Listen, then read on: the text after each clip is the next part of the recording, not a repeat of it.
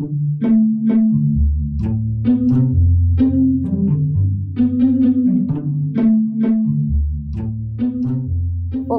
Pessoal, tudo bem? espero que sim. Eu sou a professora Larissa Mesquita, sou professora de Geografia aqui do Brasil Escola e é com um grande prazer, uma enorme alegria que eu anuncio mais um episódio dos nossos podcasts. O tema de hoje é fuga de cérebros. Nós vamos falar sobre esse elemento que vem aí povoando o noticiário nacional e conhecer os seus efeitos para o Brasil. Mas antes de começar o nosso bate-papo, eu quero te fazer aqui um especial convite. Se você está ouvindo esse podcast, mas ainda não segue o Brasil Escola, faça isso. Siga-nos aí na sua plataforma preferida e fique por dentro de todos os nossos assuntos. Vamos lá?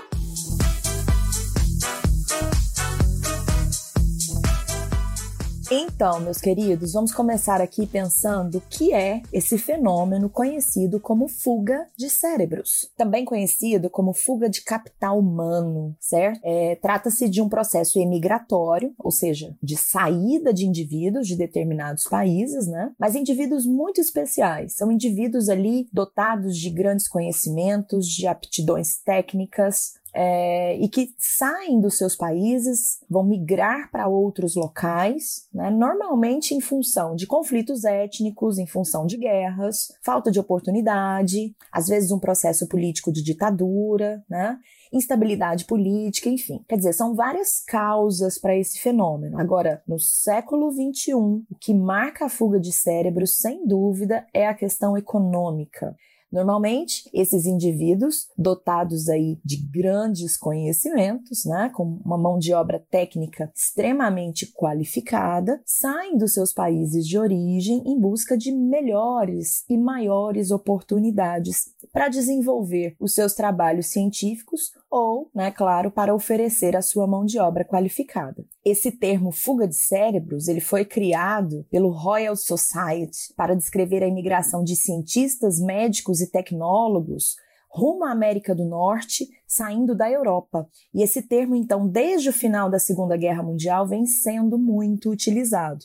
Ah, e um pequeno detalhe: é, da mesma maneira que existe a fuga de cérebros, né, existe também o ganho de cérebros, que é o movimento inverso. O ganho de cérebros, no caso, é o fenômeno verificado nos países para onde esses cérebros vão. E por se tratar de um processo migratório, então vai haver a fuga de cérebro para os países de onde esses indivíduos saem e o ganho de cérebro para onde esses, esses indivíduos vão, né? Acontecem ao mesmo tempo, portanto. Normalmente, as grandes emigrações, essas fugas de cérebros, elas serão mais comuns nas nações mais pobres, né? por exemplo, continente africano, América Latina, partes da Ásia, né? E, obviamente, uh, o ganho de cérebros será verificado nos países mais desenvolvidos. Bom, pessoal, e embora esse seja um fenômeno muito comentado nos dias atuais, porque ele acontece né, de forma intensa nos dias de hoje, não se engane, esse é um fenômeno razoavelmente antigo. É, a história nos conta que ainda lá no século XVII, a primeira fuga de cérebros, assim, vamos dizer, anotada, né, verificada, acontece quando então o rei Luís XIV da França, né, proibiu o protestantismo nesse território. Muitos indivíduos, seguidores do protestantismo, então fugiram né, para os países como a Inglaterra, Holanda, Suíça, Noruega, Dinamarca e antiga Prússia. E nesses países eles vão ser muito bem recebidos. Eles vão ser recebidos de forma bastante proveitosa. Cerca de um milhão de pessoas, segundo a história, né, fizeram esse êxodo lá no século XVII, saíram da França para esses outros territórios e, claro, desse número, uma grande quantidade de mão de obra qualificada, que foi muito bem aproveitada nesses outros países.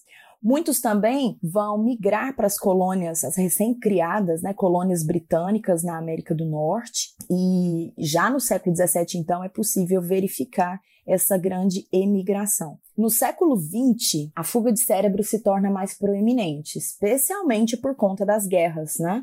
Eu vou citar aqui um exemplo clássico é, o movimento antissemita, né, que começa a se disseminar na, na Europa e culmina então com o Holocausto, provocou a imigração de muitos cientistas, especialmente nesse momento para os Estados Unidos. Vou citar aqui o caso clássico do Albert Einstein, né, que emigrou definitivamente para os Estados Unidos no ano de 1933. Ainda no século XX, é possível também perceber é, o leste europeu como uma área de fuga de cérebros. Por conta da instalação do, do, regime soviético em vários países da Europa, muitos cientistas buscaram, então, é, viver em países do continente americano e também nas áreas é, dos chamados países ocidentais da Europa. Tá vendo só como é um processo histórico isso? Então, e onde é que o, a fuga de cérebros hoje é maior?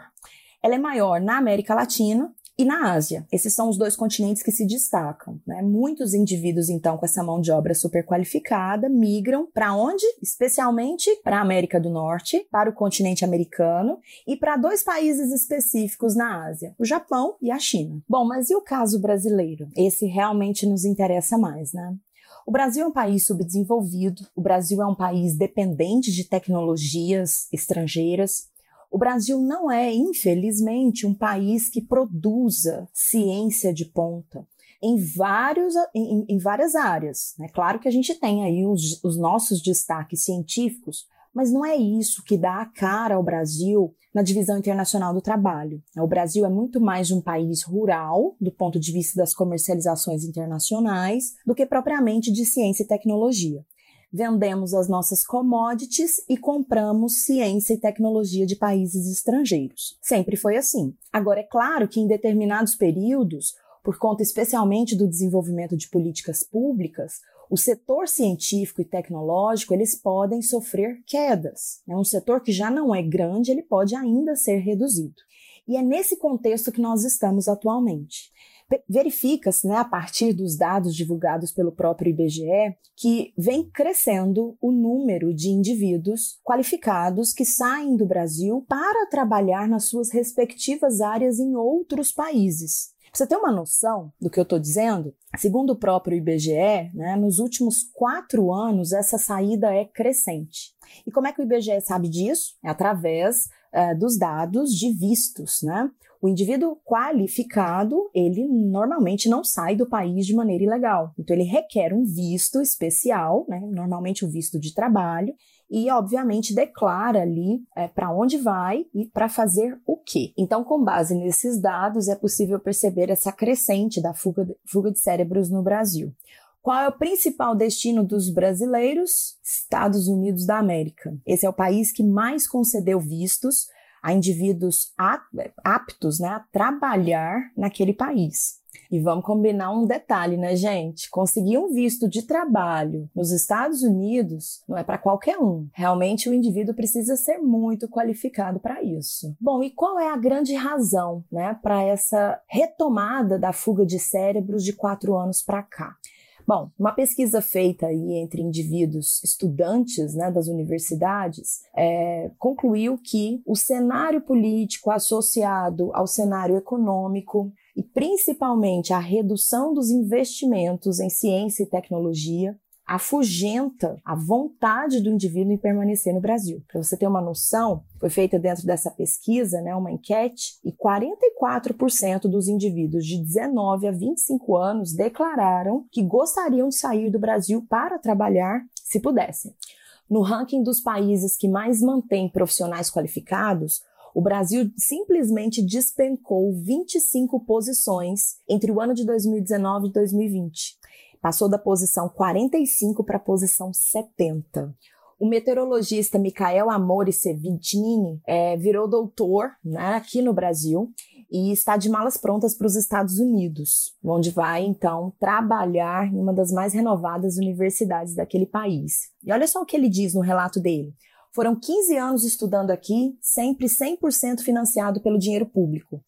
Então, eu sinto particularmente uma obrigação de devolver para o país né, que me formou. Só que os concursos públicos começaram a ser congelados, não consegui achar uma posição fixa, então eu tive que procurar fora do país. Três meses depois de enviar os seus currículos, ele foi convidado para fazer um pós-doutorado em Washington. Concursos públicos cada vez mais escassos, salários baixos para os docentes, mesmo nas universidades públicas, mas nada disso, segundo os indivíduos que saem do Brasil, são os definidores. Os, os elementos definidores, na opinião deles, é mesmo a redução de investimentos em ciências e tecnologias.